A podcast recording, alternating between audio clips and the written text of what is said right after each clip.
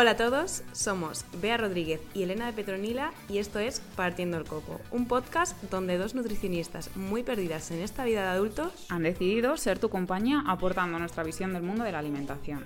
y de la salud en general. Y con un poco de chispa, ¿no? Claro, claro. Salud y humor en un podcast. No sé, Tría, probamos. He dicho Tría. es vida. Muy buenas. Hola a todos, ya estamos aquí. Otra semana más. Otro domingo más. Exacto. ¿Y qué hemos venido? ¿Qué traemos hoy? Bueno, hoy tenemos un tema que es difícil. Es, Es- difícil. Es complicado, o sea, creo que es muy importante concienciarnos un poco sobre, sobre ello y saber cómo tratarlo, porque muchas veces pasa eso, que no. que igual no lo llevamos por el camino adecuado. ¿vale? Y venimos a hablar de eh, TCAs, de trastornos de la conducta alimentaria, Sí. y cómo están ahí en, en nuestro día a día presentes Ujú. muchas veces. Y más que nada, ya no solamente como nosotros como individuos saberlo reconocer si nos está pasando en nuestras carnes, sino que si a alguien de nuestro entorno también le está pasando, son trastornos que a nivel, o sea, son trastornos psicológicos que al final son muy difíciles de mostrar. Mm. Son muy difíciles de pedir ayuda, sobre todo. Claro, y que muchas veces no es algo visual, que se vea como cuando es algo físico, que te duele algo, Mm. o tienes una herida, Mm. o no tienen como, la- o sea, no, no se ven a simple vista muchas veces. Mm. Entonces eso es, es un problema y, y hay veces que el entorno pues no lo entiende. Y no. Por falta de información y por falta de. También, o sea, son unos trastornos que al final se alimentan mucho de, del silencio y del miedo y de que al final, pues, te vas a sentir juzgado si tu entorno no llega a conocerlos. Vamos a poner un poco en base cuáles son los principales, que son eh, pues eso, la anorexia, la bulimia, el trastorno por atracón, y hay algunos un poquillo más raros, así como, por ejemplo, la pica, que también se da, pero menos. Y, por ejemplo, a ver, la anorexia nerviosa sería ese trastorno de la conducta alimentaria donde eh, se consumen, se hace una restricción muy grave de calorías porque eh, tenemos una insatisfacción corporal a la cual al final nunca llegamos a alcanzar. Y hacemos pues todo lo posible por llegar a ese peso que acaba siendo eh, en muchas circunstancias que pone en riesgo la salud de la persona.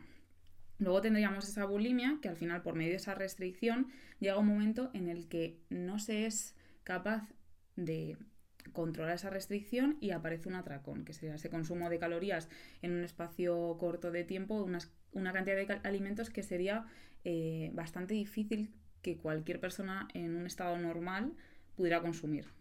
Y como no se llega a tener, o sea, como hay una pérdida de control de esa restricción y lo que estas personas quieren igualmente es tener un físico en concreto, acaba generándose pues una, un- unos vómitos provocados por la propia persona.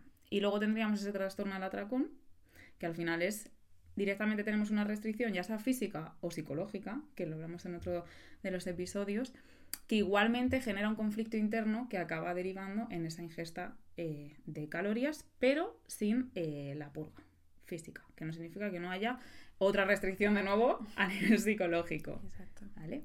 Y luego ya estaría pues otros trastornos de la conducta alimentaria que se dan, eh, bueno, se dan en menor medida porque son un poco más especiales, como por ejemplo la pica, que es ese consumo de alimentos que no son nutritivos, sustancias que no son nutritivas, vaya, pues madera, papel, pelo, lo que sea, y que al final pues también conlleva muchísimos prejuicios eh, a nivel de la salud. Mm. Al final, alrededor de los trastornos de la conducta alimentaria Mm. hay mucho, mucho estigma y mucho no, Mm. no entender eh, cómo la persona ha llegado a ese punto. Mm. Porque al final es. Muchas veces hay un infradiagnóstico, es decir, se tarda mucho tiempo en, en llegar, a, en llegar a ser diagnosticado y realmente desde hace muchos, muchos años hay ciertos comportamientos, ciertas, eh, se están dando ciertas cosas que nos están llevando a que luego definitivamente se, se desarrolle la enfermedad. Y Mm. luego eh, lo que comentabas tú del miedo, el, el que se te nombre por, eh, por esa enfermedad, el que Mm. tú seas esa enfermedad únicamente, Mm. eh, lo que hace que mucha gente pues lo, lo sufra en silencio y esté en esa situación y no, y no diga Sí. nada. Y que al final eh, son unos trastornos eh, psicológicos que evidentemente tiene que diagnosticar un psicólogo o un psiquiatra y que eh, tienes que llegar allí. O sea, tienes que pasar por el proceso de voy al médico, le digo lo que me está pasando para que me derive y que el especialista en salud mental me diga si tengo o no tengo. Que también los criterios para que se te diagnostique con de los TCAs, al final hay veces que la relación con la alimentación no es la idónea y no significa que llegues a entrar dentro de los criterios de tener a lo mejor una anorexia nerviosa o a lo mejor tener una bulimia nerviosa. ¿Sabes? Tú puedes tener una relación un poco difícil con la alimentación, mm. que estés ahí un poco en el sí pero no, pero como hay criterios de diagnóstico que son muy cerrados, no se te llega a etiquetar como eso. Y a lo mejor en salud eh, pública no llegas a poder tener un tratamiento porque no cubres lo que tienes de criterios. No, y que al final, em, o sea, no hay un único factor que te lleve a. Mm. O sea, es al final, eh, la sociedad es la que más. No, o sea, al final es un problema muy social que te va impulsando, que te va dando como ciertas cosas que si tú tienes esa predisposición a desarrollar la enfermedad, todo va a ir sumando. Y muchas veces de forma inconsciente, eh, muchos de, de, de nosotros en el día a día hacemos o decimos ciertas cosas que no sabemos de qué forma pueden estar afectando mm.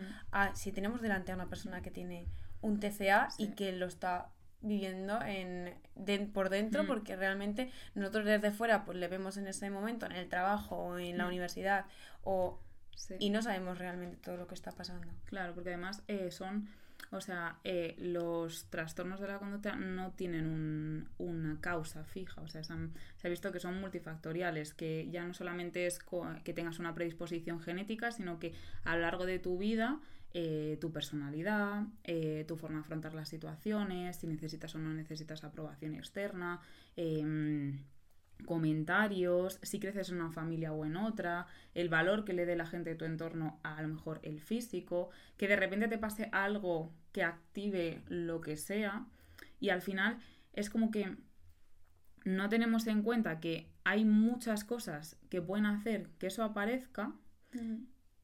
y en cualquier momento puede aparecer mm. y que a lo mejor con un comentario que hacemos nosotros sin querer pensando que es mm, pues, un comentario normal sin más, puede hacer que ya no solamente eh, se active, por así decirlo, la, enfermedad, sino que si estamos, eh, por así decirlo, en un periodo de mm, mala relación con la alimentación, eso predisponga a que tú vayas cogiendo, por así decirlo, como granitos de, de arena y al final ya tienes un montón que se acabará eh, haciendo que tengas ese trastorno de la conducta y que lo lleves al final, esa, relación, esa mala relación con la alimentación, al límite. Exacto. Que además, pues eso, la, anorexia nerviosa, por ejemplo, es, uno, es la enfermedad mental que mayor tasa de muerte tiene. Mm. Y al final, como has dicho, como bien has dicho, eh, pueden desarrollarse en cualquier momento, pero sí que es cierto que hay momentos en los que son más complicados, como por ejemplo la adolescencia, donde ahí hay mucho eh, ser juzgado por, eh, por, el entorno, el intentar encajar, el tener un patrón, un cuerpo determinado, es como el, momento de la vida donde mm, más se desarrolla o es más fácil que se desarrolle este tipo de, de trastorno, eh, porque sobre todo la anorexia, que es el que suele aparecer como más joven. Y es por un intento, o sea, al final es la sociedad que te da ciertos mensajes y que existe esa mm. predisposición, pues mm, termina desarrollando. claro, además en la adolescencia empiezas a formar un poco toda tu personalidad y eres más... Eh, tienes más predispuesto, predisposición a que los comentarios de los demás sea lo que más eh, te influye. Además, es más tu entorno. Claro, todo tu entorno al final tú te relacionas más con tus amigos que a lo mejor con más gente. Entonces es como que al final todo tu mundo gira en torno a tus amigos y si la dirección que llevan al final son eh, ciertos comentarios o ciertas cosas que ves que tú no encajas, a lo mejor físicamente, pues al final puede que acabemos eh, derivando en estas cosillas. Claro, y que al final el hecho de que se desarrolle ya a partir de que aunque cada vez se ve en niñas más en niñas y niños más pequeños digo mm. niñas primero porque les, hay más prevalencia en, en mujeres, pero eh, cada vez se ve más pronto, porque también cada vez estamos más expuestos. Mm. Cada vez aprendemos cosas que antes a lo mejor te daban más años en aprender. Mm. Y, y luego también que no que el hecho de que se desencadene a partir, que, por ejemplo, una persona lo, lo- se desencadene la enfermedad con 16 años, Mm. No significa que sea a partir de ese punto. Al final, desde Mm. pequeños, eh, los padres y el entorno en el que Mm. se mueven influye. O sea, que tú, eh, que tú ya estés presionando a que pues, se- la- el niño desde pequeño vea que tener un cierto tipo de cuerpo o no es bueno o no va a ser valorado igual a nivel Mm. social, todas esas cosas calan. Claro. Calan el que Mm. el ver que alguien no es aceptado por su, por su cuerpo o ciertos comentarios O que igual viene se hacen. alguien y ya. No, es que mira esta, cómo ha engordado, no sé qué. Y al final es un niño y está viendo que si pasa esto, alguien te critica. Mm. Si hago esto, hay como algo negativo en esa persona simplemente por su físico. Y al final son cosas que evidentemente van calando. Sí, que igual pensamos que como son niños no se enteran, Sí. Pero es que son unas Pero esponjitas, claro. es que se enteran de absolutamente Sí. todo. Y, y claro, hay que tener mucho cuidado, que nosotros tenemos mucha responsabilidad como personas adultas Mm. de lo que decimos y lo que no. Mm. Ya no solo eh, a una persona, o sea, a, la gente, persona. claro, ya sí, a otra persona en general, pero desde pequeños que al final estamos ahí Claro, como cultivando sí. eh, ciertas cosas que Claro. pueden suceder en un futuro. Y que al final, o sea, las estadísticas que indican, bueno, pues sobre los, eh, a lo mejor ponte 15 años más o menos, se empieza a ver que hay mm, X, eh, por ejemplo, la anorexia nerviosa, esas son personas que han llegado al, al, al médico, pero el desarrollo de la enfermedad no se da en un día. O sea, son personas que llevan ya detrás mucho tiempo padeciendo esa enfermedad hasta que ha llegado el límite en el que dices, ya esta persona no puede más Mm. y va al médico, si es que va, si no es que va por obligación o si no es que va porque ya directamente eh, la acaban ingresando porque es necesario. Entonces, cuando se dice una edad, no significa que justamente a partir de esa edad, buah, ya puede que pase. No, es que está pasando antes y el periodo hasta que llegan es un periodo de sufrimiento que está teniendo esa persona y es un periodo que además, eh, entre las consecuencias que hay de, mm, de estas enfermedades, eh, hay muchas, pero hay, por ejemplo, la depresión, hay que sí, eh, mm, falta de motivación, hay mal descanso y eso en una edad en la que estamos en desarrollo al final es muy peligroso.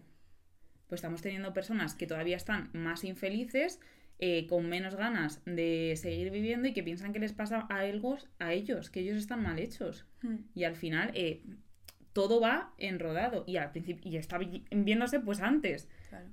Y que están mal hechos porque tampoco se. O sea, porque la sociedad no entiende muchas veces el hecho de que es una enfermedad que, Mm. que no es que no esté comiendo. O sea, no es que no coma porque no quiere. Claro.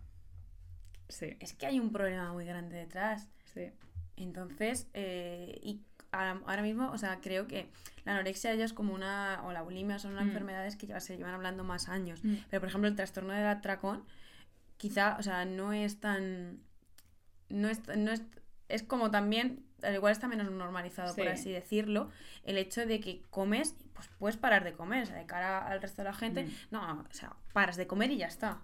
No, es que hay unos problemas de ansiedad, de insatisfacción, de lo que te haya pasado en el día a día, que al final te resguardas en, que, en, la, en la Mm. comida. Y que- Y pe- empiezas Mm. así y sigues adelante y no te das cuenta y entras en ese bucle y cada vez eh, vas más en, en esa, en, ese, en ese punto y, y claro, al final es que es una enfermedad Sí. que no, no lo llegamos a entender. Y claro, o sea, por ejemplo, con el trastorno, de, con el trastorno del atracón pasa que eh, hay muchas conductas de la propia enfermedad que están normalizadas a nivel social.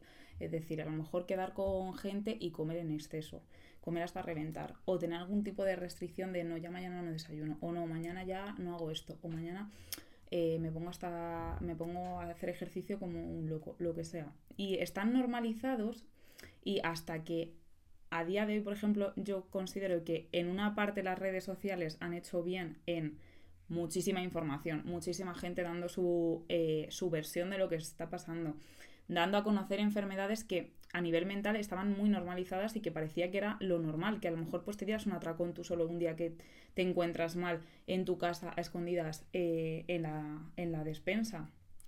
hasta que ha visto la gente que no, que hay más gente a la que le pasa, hay más gente que está sufriendo, hay más gente que luego se culpa de no tendría que haber hecho esto y que no es normal. Claro, y que el, en un trastorno del atracón, o sea, al final es comer hasta que te sientes desagradable, o sea, Sí. desagradablemente incómodo, Mm. porque es como, ya no podría comer un bocado más. Mm, Porque eh, una cosa es que tú eh, comas con tu familia, comas un montón y, y digas, "Puf, es que de verdad me siento fatal. Mm. Y lo hagas de un día esporádico. Y otra cosa es esa sensación de que necesitas estar a reventar de haber comido hasta el límite Mm. de forma compulsiva que, que no eres consciente ni de lo que Sí. estás comiendo. O sea, comes dulce, salado, en plan, cosas que, combinaciones que de normal no harías. Entonces es un tipo de conducta diferente. A- al, al hecho de comer en una reunión familiar y comer mogollón. Eh, y luego también que normalmente se suele hacer a escondidas. mm, O sea, mucha gente que, que- que a lo mejor dentro de su propio entorno Mm. tienen este trastorno y realmente ni en su propia casa se llegan a poder saberlo, porque lo hacen en el momento en el que o están solos o saben que, que no les va Mm. Claro. a encontrar nadie, porque al final es algo que genera vergüenza. Claro, y al final por eso también estamos teniendo el infradiagnóstico que está habiendo, porque, o sea, si ya de por sí te da vergüenza a ti, o sea, algo está pasando mal para que tú te sientas ya no solamente con culpa después de realizarlo, sino que además con vergüenza. Y entonces, si ya te da vergüenza, es mucho más complicado pedir ayuda. Es muchísimo más difícil coger y decirle a un profesional, oye, me está pasando esto. Porque eso pasa, por ejemplo, con la pica. La pica es un trastorno de la conducta que le suele pasar a muchísimas embarazadas, pero no se dice. Porque que vas a ir al médico y le vas a decir, oye, que es que me apetece comer papel. Claro. O me, Me apetece, apetece- comer, yo qué sé. Mascarielo, Sí. claro. Entonces son, son conductas que es- ya no solamente eh, son eh, perjudiciales, sino que también son muy extrañas. Mm. No están, no se habla, porque la gente tiene vergüenza de que eso me está pasando y que voy a decir, oye, que me apetece comer eh, pelo. Es que Ya. es raro y además como nadie más lo habla, es como que nadie va a poder hablarlo más porque no se dice nada. Entonces es un efecto de que yo a veces lo he pensado, por ejemplo, cuando íbamos a la carrera y hubo una asignatura que teníamos de TCAs y hubo que hacer un proyecto como para el tema TCAs. Y no sé si te acuerdas de la serie esta que hubo de Por 13 razones, que era del, de una chica que, bueno, que se suicidaba y que al final dejaba como unas cintas o algo así. Y hubo como un... eh, y nosotros propusimos hacer como una versión similar, pero con el tema TCAs, para que eh, el entorno de, de las personas que tuvieran un TCA pudieran detectarlo y supieran cómo poder actuar en esa situación. Y que vieran que también, o sea, un TCA no es algo que se elija, un TCA es un- algo que se va poco a poco gestiona, gestando. Y entonces llega un momento en el que de repente explota. Y hay muchas veces que no se llega a ver hasta que no ha explotado lo suficiente como para que te salpique. Exacto. Entonces, nosotros propusimos el hacer a lo mejor una serie así, que la gente lo pudiera ver y que la gente eh, pues tuviera más conciencia de ello y cómo ayudar a los otros. Pues a nosotras, eh, nuestra profesora dijo que a lo mejor no, porque podía llegar a hace- a hacer el efecto llamada, que eso significa como que de repente mucha gente eh, tuviera esto o les desarrollásemos esto por hacer la serie. Y claro, ahí entra un conflicto de decir, ¿se habla, no se habla? ¿Se dice, no se dice? Es que si no se dice, la gente igual no está siendo consciente de lo que está pasando. Claro. Ni tú mismo ni el entorno. Mm. Igual hay ciertas señales que a partir de que tú eres consciente de que existen, Ujú. que van a hacer que tú te puedes dar cuenta de que, por ejemplo, tu hijo está pasando por esto, o que, por ejemplo, eh, tú misma estás teniendo ciertas conductas que dices, ojo, ojo, que igual estoy yendo por un camino que no es el Mm. bueno. Sí. Mm. Entonces, como o sea, al final hemos dicho que son un montón de factores los, que, Mm. gen- los que dan lugar a que se desarrolle este tipo de trastorno. Mm. Que este pueda llegar a ser un factor precipitante, Mm. pues puede ser, pero Pero hay muchas cosas que pueden serlo. eh, claramente. O sea, no es. O sea, ¿qué se culpa? ¿Al el trozo de manzana que te has tomado en la cena de que engordes? ¿O al completo de todo lo que te has tomado en todo el día? Exacto. Pues mm, es todo. O sea, Mm. todo va sumando. Entonces, al final, al ser unas enfermedades tan así, eh, no se puede encontrar un culpable. Es complejo, Mm. es complejo. Y lo del efecto llamada, pues no lo sé. O sea, Mm.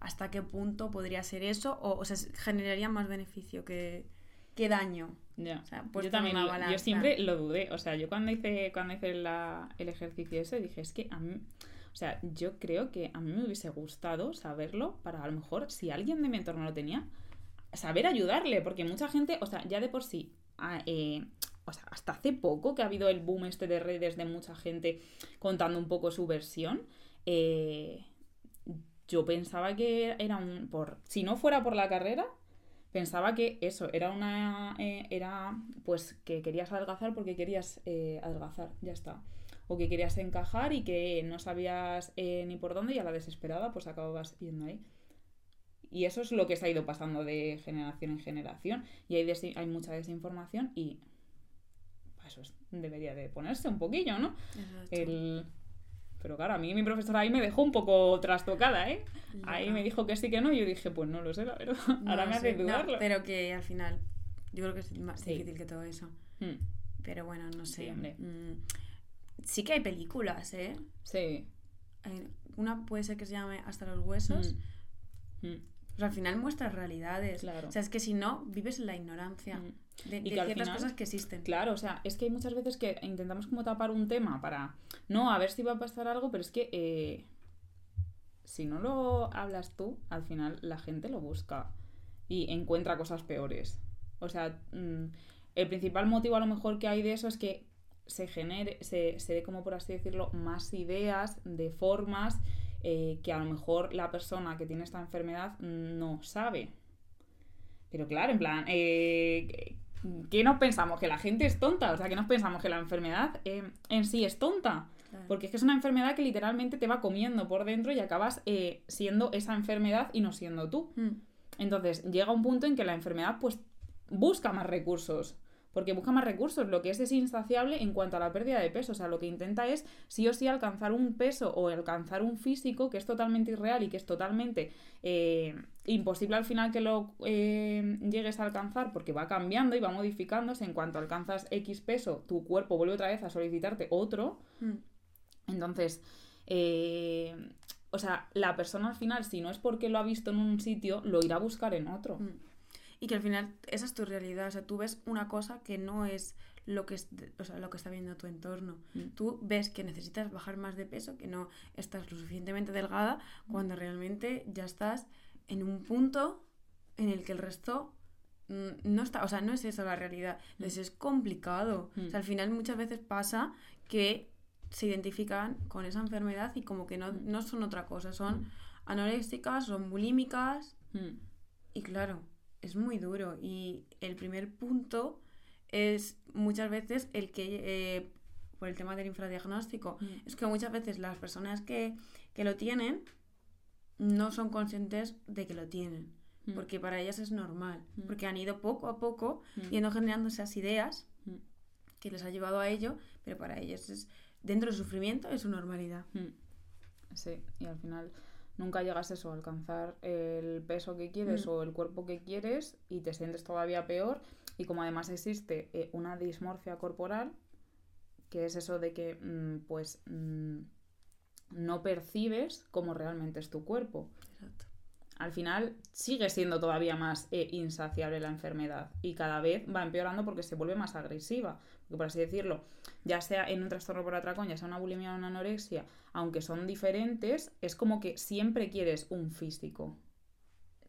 El físico que sea, pero siempre quieres un físico. Un físico que no llegas a alcanzar y que por más que te esfuerzas no lo alcanzas y es como todavía más frustrante y se vuelve cada vez más agresiva la enfermedad y llega un punto en el que la persona que la está sufriendo ya no puede más.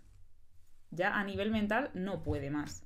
Y ahí pues está la opción de pedir ayuda o la opción de... Claro, y es que el, em, o sea, la- al final el, eh, la enfermedad como se centra tanto en estar pensando siempre en qué como, qué no como, Mm. vomito, no vomito, al final forma parte de tu día a día, no te Mm. queda como espacio mental, genera un Sí. cansancio mental Mm. de estar siempre pensando en qué tengo que hacer ahora y todo alrededor de la comida, que es muy heavy. Es muy heavy. Y, y si nosotros desde la, desde la, desde la educación del entorno Mm. y de toda la gente que sea consciente de un poco de, de cómo intentar pues darnos cuenta de cuándo está pasando esto, Mm. eh, puede evitar que ciertas personas lleguen al punto Mm. de eh, desarrollar el trastorno y que se queden, puedan ser ayudadas antes. Además, no sé si a ti te pasa que a mí, o sea, yo pienso eh, que, por así decirlo, como que todo el mundo nos eh, mm, estaríamos como en una línea entre lo que sería una alimentación eh, flexible y saludable desde el, desde el cariño y desde el cuidado de, bueno, pues como esto o como lo otro, sin acabarte preocupando eh, ni tener nada de culpa de consumir una cosa u otra. Y luego estaría el otro extremo, en el cual pues pues acabamos teniendo estos TCAs, ¿vale? Y como que en la población nos, nos vamos un poquillo en esa línea, uno más cerca de un sitio y otro más cerca del otro, pero como que estamos entre medias. Entonces, pero porque a nivel social también hay muchas cosas que no pintan muy bien en relación a la alimentación, que están muy normalizadas. O sea, el... eh, me he comido esto con eh, mis compañeros en el bar y decir, va, mañana, mañana ya no, mañana tengo que ir al gimnasio porque tengo que quemar todo lo que me he comido. O esto porque me lo merezco que hoy he hecho esto, pero ya mañana no desayuno.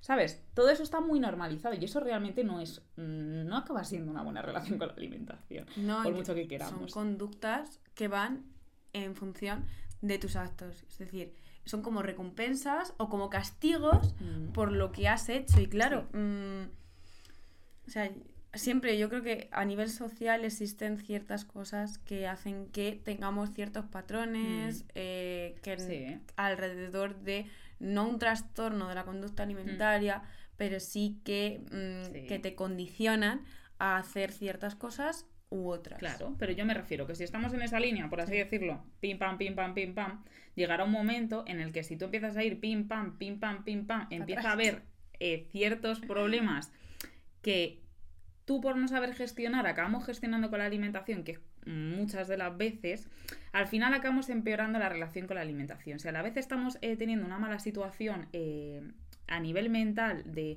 pues yo que sé, te han despedido del trabajo, te ha pasado lo que sea, no sabe, se ha muerto alguien, Hmm. muchas situaciones que no sabemos realmente cómo eh, qué hacer. Y mucha gente acude a la comida, al final empezamos a tener una relación todavía más pegada a un TCA que a lo mejor no es, eh, Buah, es que yo me pego eh, tres atracones a la semana y luego me encuentro fatal. No, es que a lo mejor vamos como gestando eso, que llega un punto en el que a lo mejor llega a explotar. Entonces, el ir viendo que hay ciertas eh, cosillas que a lo largo del día hacemos que puede que sea un granito de arena que vamos a coger para barrerlo para casa y que puede llegar a hacerse la montaña, a lo mejor estaría bien decir, hostia, a lo mejor esto que estoy diciendo eh, pinta mal.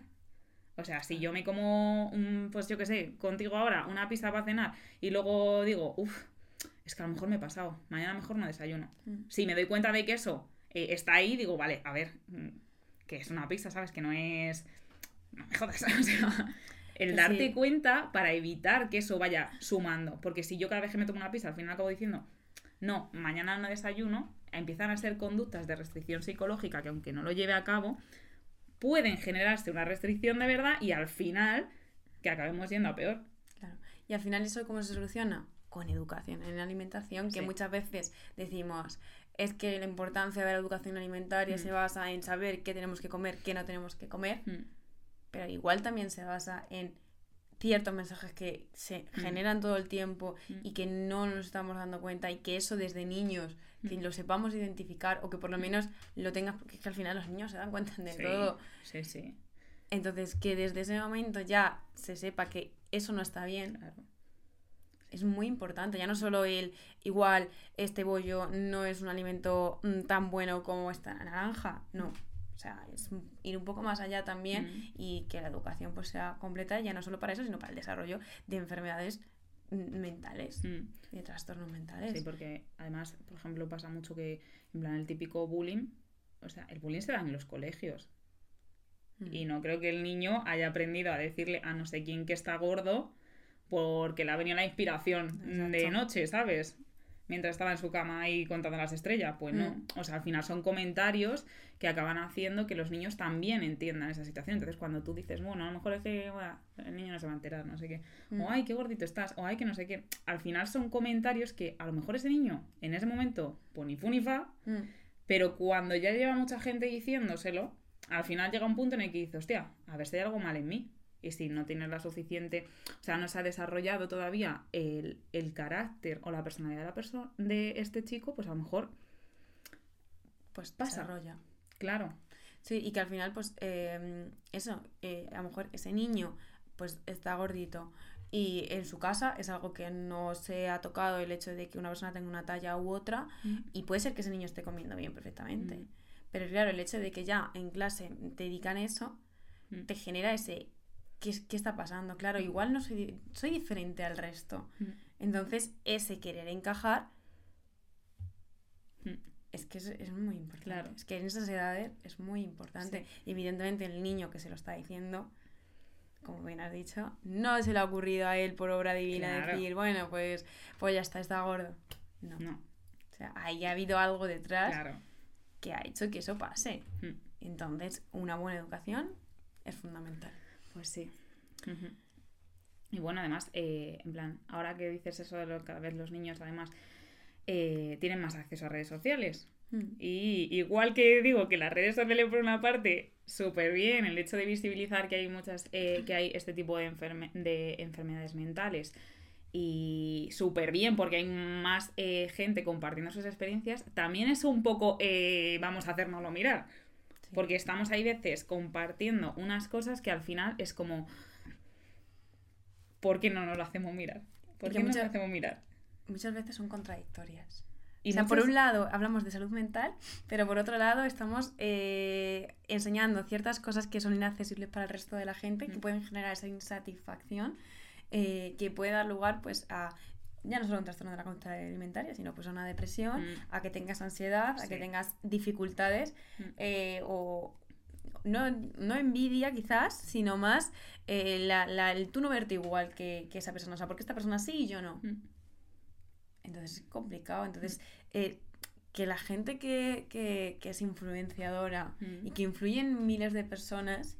Sea consciente de lo que estás haciendo, Mm. de qué tipo de alimento estás eh, promocionando, que al final tú te estás llevando dinero al bolsillo Mm. por ello Mm. y que, claro, evidentemente si no tenemos esa educación de base de saber qué, qué está bien y qué está mal, pues igual tú lo haces porque, porque sí, porque es tu trabajo al final, que al final pues, viven de ello, pero que igual estás generando eh, un mal en muchas personas y no, estás siendo consciente, Sí. seguro que no estás siendo consciente de ello. Y ya, o sea, yo. mm, o sea, yo. Aquí no quiero decir nada, ¿eh? Pero Sí, dilo, También- dilo, dilo, dilo. también, en plan, muchos nutricionistas que yo veo. Que hay veces que digo, mm, el día que dieron trastornos de la conducta alimentaria, ¿qué pasa? ¿Que te lo perdiste? ¿Te quedaste en tu casa? Porque es que literalmente, o sea, es que no puedo. No puedo, porque es que mm, yo hay veces que entro en redes y veo los mensajes que lanzan algunos nutricionistas. En plan, eh, por ejemplo, digo, eh, fotos de un plato con las kilocalorías que tiene cada plato, los macronutrientes que tiene cada plato y son nutricionistas. Es que mira, te meto un puñetazo porque es que de verdad no puedo más. No puedo más. Ha llegado un punto de pesadez que ya no puedo más. O sea, ¿a quién se le ocurre? O sea, de verdad, si es que es lo principal que acaba incentivando a otras personas a tener una dieta restrictiva todavía más. Mm. El que, em, ¿qué como en un día? Con todas las Justo. calorías de lo que como. 2.500 calorías, la foto aquí de mi desayuno ultra fit, aquí mi batido detox, aquí mi pollo con arroz y de cena un, yo qué sé, la, el gruap este de pollo. Claro, que como ya hemos dicho anteriormente en otros episodios, eh, existen tantas dietas como individuos ahí en este mundo. Cada uno hace su propia alimentación y su propio contexto. Que tú enseñes tu alimentación, Pues bueno. pues bueno, pero que eso, claro, eso la gente al final, tú como persona que estás ahí y que eres especialista en ello, la gente puede llegar a pensar, y es muy fácil que piense, Sí. que eso es lo correcto porque, joder, lo está haciendo este profesional. Hmm. Entonces, tú estás influenciando en que, eh, en que igual esa persona haga exactamente lo mismo. Igual esa persona eh, necesita más, necesita menos. Mm. y que la comparativa existe. O sea, la gente que tiene un trastorno de la conducta alimentaria lo que más hace es compararse con otra persona. Y si tú eres un, un influencer eh, que ya no solamente comparte acerca de su comida, sino sobre todo en plan tipo entrenadores, entrenadoras, ¿vale? A eso también es a lo que me refiero. Eh, que comparte ya no solamente su físico, sino también su entrenamiento y su dieta, al final la gente que tiene un trastorno de la conducta alimentaria intenta parecerte sí, a ti o te intenta seguir por tu físico. Y es como, vale, esta tiene este físico porque come esto a diario, voy a comer lo mismo. O cómo va esta tía a comer tanto si yo no puedo comer menos. O si yo como menos, esta tía eh, estaré más delgada que esta tía. Tío, al final son putas conductas de mierda que como profesional estás posteando. Y es que yo me, de verdad que me lleve la sangre, que no puedo. O sea, es que no puede ser que tú, eh, como un profesional que te has estudiado esto, que sabes que eh, a una persona que tiene un TCA, esto es lo que más le perjudica, tú que estás mm, divulgando sobre salud mental, estás divulgando sobre nutrición, estás divulgando, tío, eh, por favor, lo mirar. o sea, lo mirar porque es que de verdad no puedo. Es, muy complicado. Y, antes no se tenía tan en cuenta, pero es que ya estamos en un punto en el que es importante tener en cuenta esto, o sea, ya es que ya el colmo que es que sea un nutricionista, evidentemente, y en público general ya es aún más brutal, porque es que ahora como hay tanta moda, por ejemplo, el tema de la salud mental, es que todo el mundo habla de la salud mental. Bueno, nosotras también hemos hablado anteriormente de la salud mental.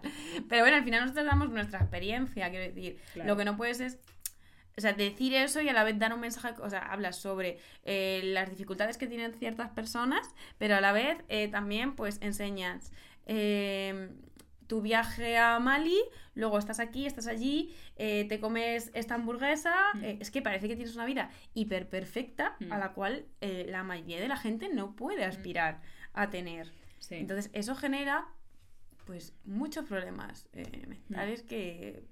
Y que además mucha, o sea, la gran mayoría de la gente que está en redes son gente joven. O sea, sobre todo en las principales, en plan Instagram y TikTok, está plagado de gente joven y es donde más riesgo hay. Entonces... Mm.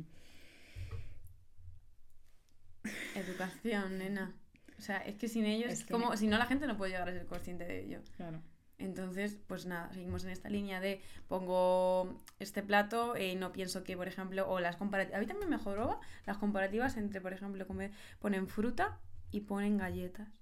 Es que estas dos galletas tienen las mismas calorías que no sé cuántas piezas de fruta. Eh. Pues hombre, pues evidentemente, pero es que entonces estamos, estamos haciendo una reducción a calorías. Claro. Entonces piensas, vale, pero entonces me puedo comer una galleta. Que es menos que toda esa fruta.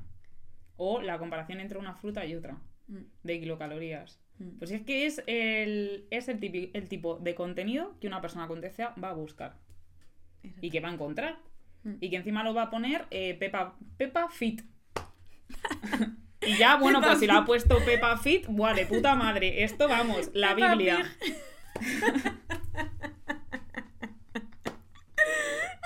es que de verdad, es que no puedo más. Y ya sin tener ese trastorno, el, o sea, eso te va generando, si tú mm. lo ves, te puede generar una mala relación con la comida. Mm. O el, subir eh, lo que comes a aplicaciones tipo MyFitnessPal o mm. movidas de estas. Eh, estás reduciendo lo que, lo que comes mm.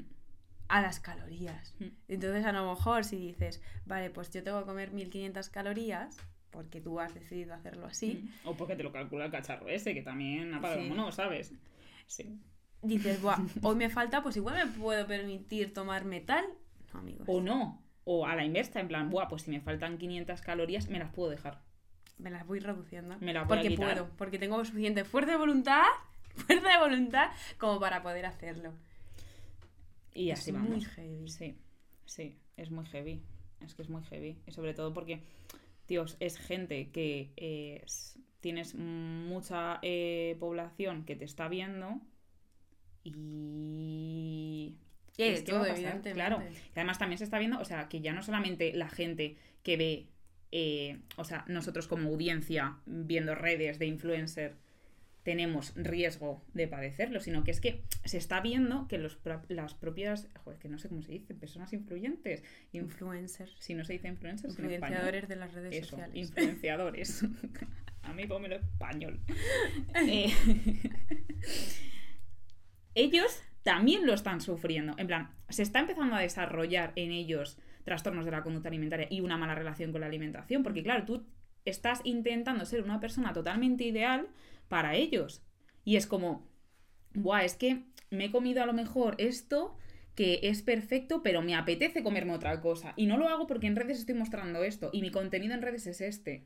Y se está viendo que muchísimos influencers al final están teniendo también este tipo de mala relación con la alimentación que al final está acabando eh, mm. en problemas de salud mental peores que necesitan de ayuda.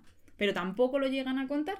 Mm. Porque si tu contenido está en torno a la salud, se ve como mal que tú tengas un problema de salud. Es muy raro, pero aparece. No, no, no está. Claro. realmente no sí, a ver, es muy raro porque es como, estoy divulgando de esto y me pasa esto.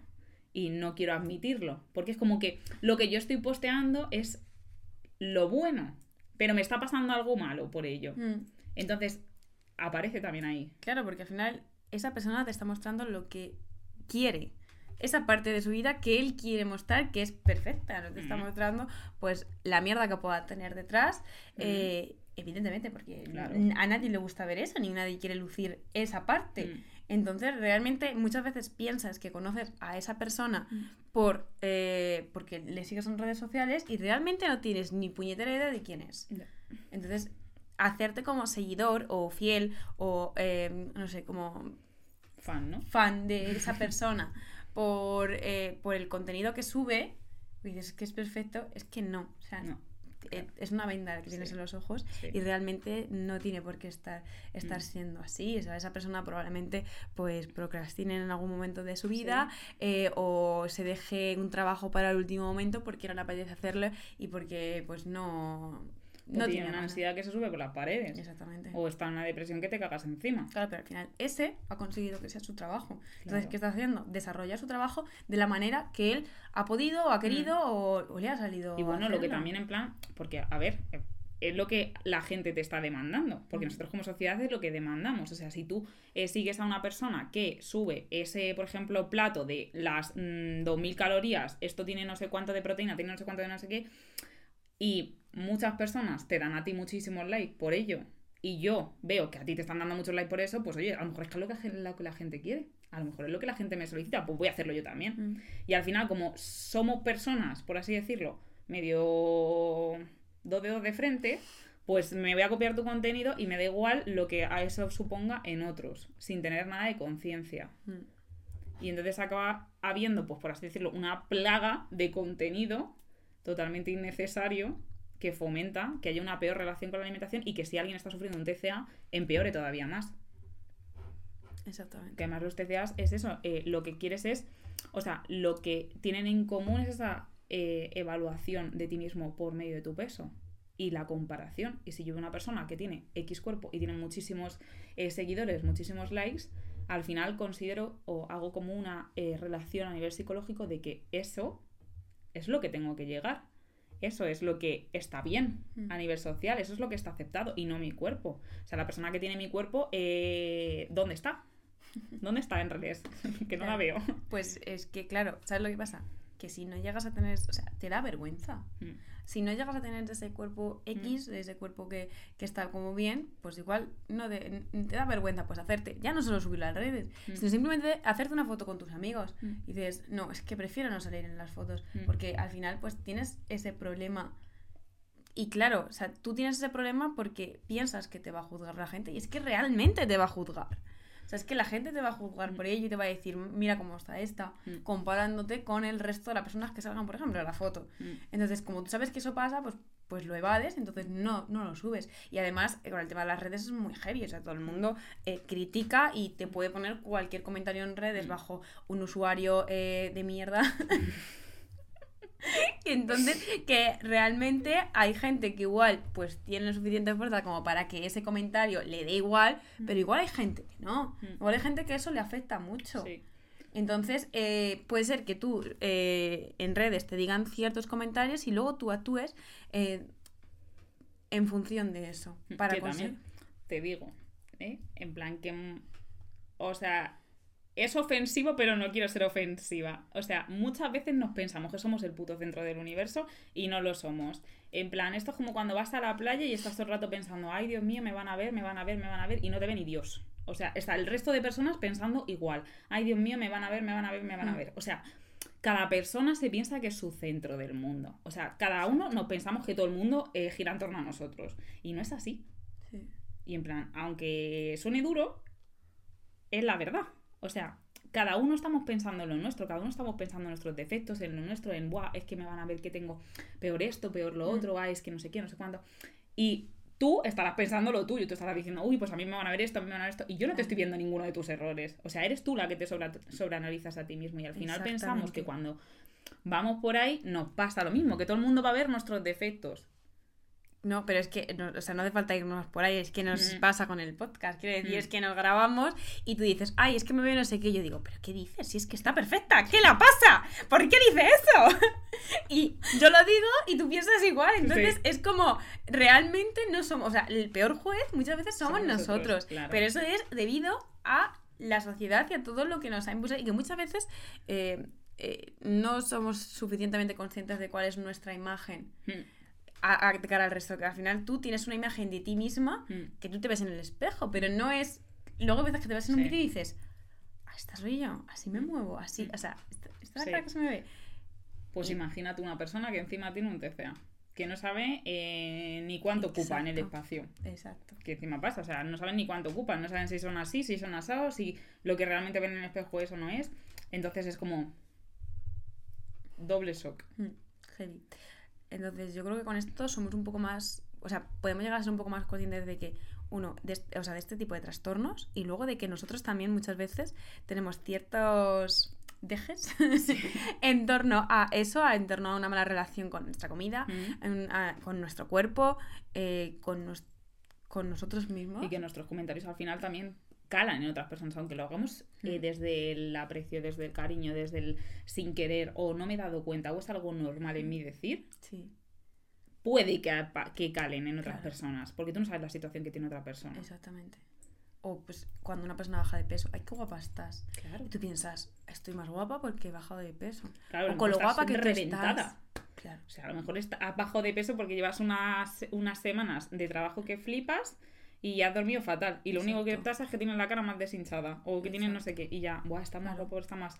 Estoy demacrada. O has hecho una dieta eh, súper restrictiva que te ha llevado a ese peso, eh, pero realmente eh, te ha generado un desgaste a nivel mental, a nivel físico por esa mm. restricción y a nivel de placer, porque al final si has estado haciendo una dieta que ha quitado muchos alimentos, lo más probable es que no. O sea, no, lo más probable no. Es que no se ha adaptado a ti, niño. Eh, entonces, realmente lo que estás es mal. Porque mm. no has, o sea, has conseguido solo llegar a ese peso porque te has basado en el peso. Entonces, mm. ojo, ojo, que los comentarios que hacemos alrededor de las otras personas, o de cómo viste, o de cómo eh, se mueve, o de qué pelo lleva. ¿Pero quién te ha preguntado? si está mejor o, peor, Es decir, céntrate en ti, en lo que tú quieres llevar, en lo que no, pero no juzgues a los demás porque igual esa persona está pasando por un mal momento o igual le gusta lo que lleva o la forma en la que hace determinadas cosas y tú no eres nadie para juzgarle. Y tú no sabes a lo mejor lo que le ha costado a esa persona ponerse, yo que sé, el jersey X para mm, decirle de repente, uy, te queda un poco mal mira, ¿sabes lo que te queda a ti mal? Mm. has estado mm, dos horas dudando en tu casa, probando de todo el armario porque no sabes qué ponerte, mm. y luego sales tú, le dices un comentario aparentemente inofensivo de como, no me gusta tu jersey, y esa persona le hundes ya para toda la noche. O me gusta más el otro abrigo que llevas. Pues sí, ¿y a mí qué? Claro, pero te ha preguntado alguien, eso va a empezar. si te pregunto si te gusta más este abrigo o este abrigo, vale. Pero si no, boquita calla. Vale.